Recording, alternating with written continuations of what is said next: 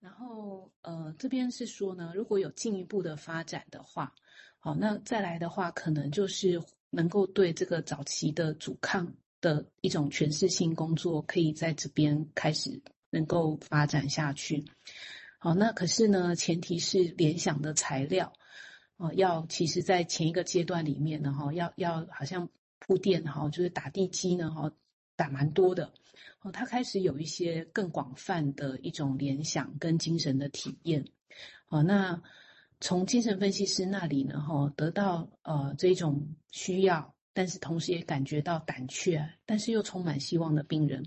哦，开始在移情的体验当中呢，哈，就像刚刚太师说的，哦，他有很多的面向可以开始跑出来，例如说他表达仇恨跟破坏性的愿望。那同样的哈，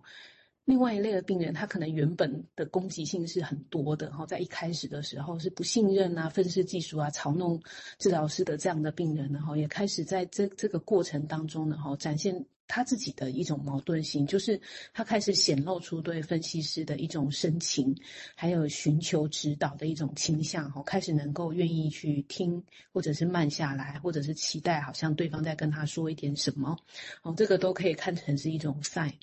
好，那这种逻辑上呢，啊，不相容的态度呢，哈，是由于呢，哈，这种分裂产生的啦，哦，但是呢，我们也可以看到，哦，在。患者这边就开始呢，从一种啊、呃、这种依从性啊，好、哦，还有那一种嗯，也开始展现出一种好像等待，然后这种消极，我觉得是比较能够等，哦，等待不不明确的，哦，一种未知的，然后呢，有时候也会展现一种好像可以玩哈、哦，有一种创创造力。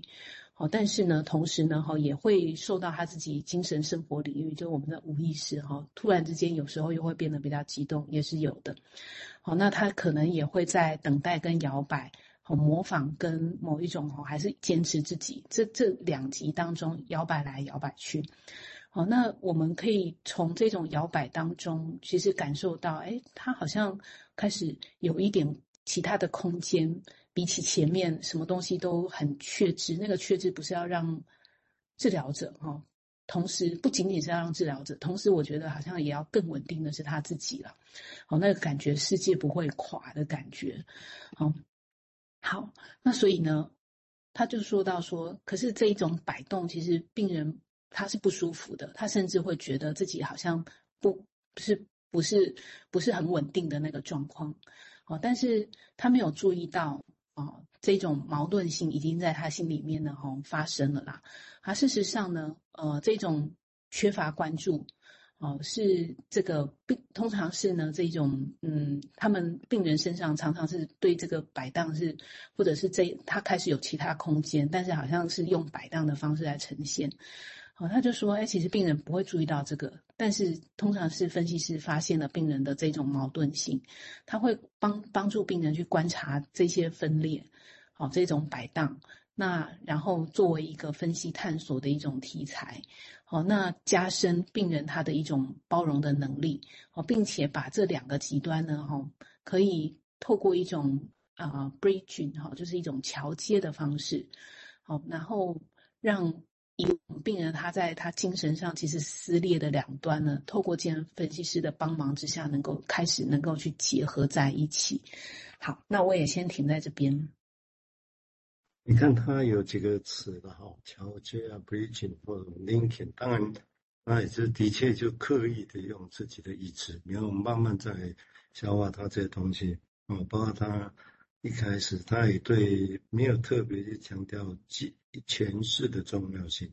但是大家都会觉得诠释几乎就好像金融医学核心技术哦。但是你看他对这些个案的时候，他几乎认为，所以他的文章我们后面会再读到哦，他把他的技术几乎跟一直跟诠释在比对，差别在哪里？那这个地方当然我们可以想象，前世简单的时候，就是我们现在看到外面的事情，你告诉他你背后有什么动机，背后是什么什么，类似是这样。哦，但但是要记得啊，他这里提到是多年工作后，可以从一开始很简化、很复杂，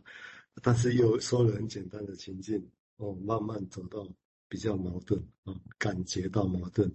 然后啊，这个矛盾是刚刚瑞金明白，还是都是二元对立的。然后也许在很很久的一段时间之后，才是所谓的那个悖论哈，也就所谓的兼容并蓄，可以兼容并蓄的哈。但是他是把这个东西有一个有一个过程啊，让大家大概去想象哦。但这个过程都是有时候用年的哈，用年来算的。好，我们现在请明志再进一步说明，谢谢。啊我先补充一下前面那个部分，呃，虽虽然不知道今天会不会讲到那个技技术的那个部分，或之后蛮期待可以讲到。呃，不过我在想说，在那个比较绝对的情况下，呃，刚才讲到那种下一刻就要死亡的感觉的时候，我忽然想到一个常常在网络被用的一个一个有趣的词啊，网络上安慰人的时候，常常会说报警处理这样。就是要给他报警处理，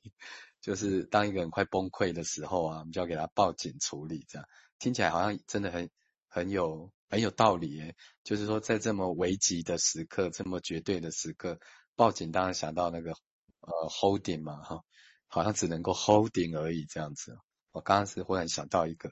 那觉得在这样的一个情况下，刚刚瑞君在分享的那一段就想说，在一个绝对安全的情况下，你会发现有一个变化是，那个人性的人性的丰厚度跟复杂度慢慢就出来一点点了。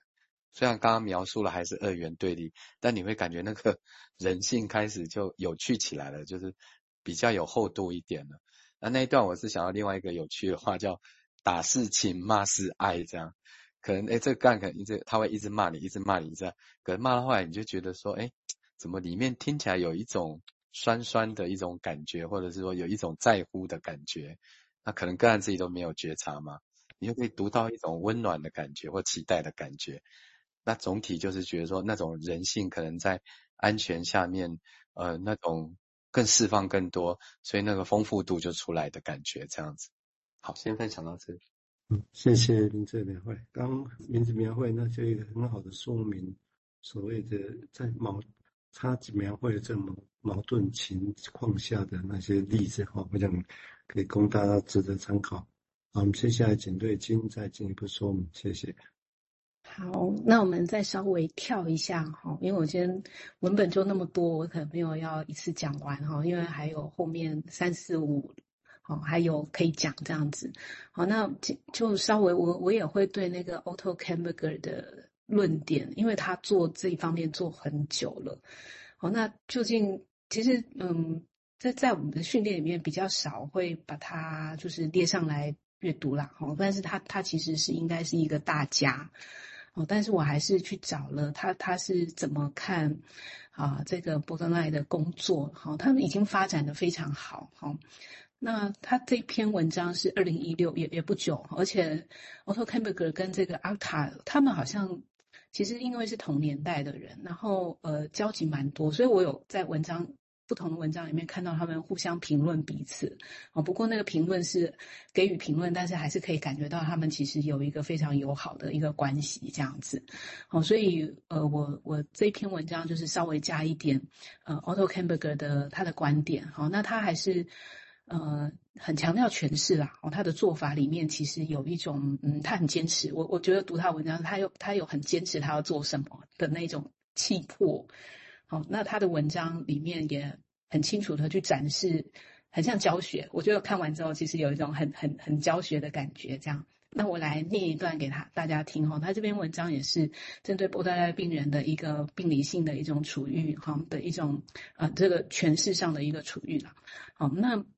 他就说呢，哈，通常是一种防卫或防卫的关系，哈，就全就启动了整个诠释的一个过程，这样子。好，那随后呢，一开始是关系啦，哈，感受，那之后会变成整个情境脉络的诠释。好，那对这种诠呃防卫呢，哈，或者是针对针对呢，哈，来自于病人那那那边的一种冲冲突性或冲动性的一种这种诠释呢，哈。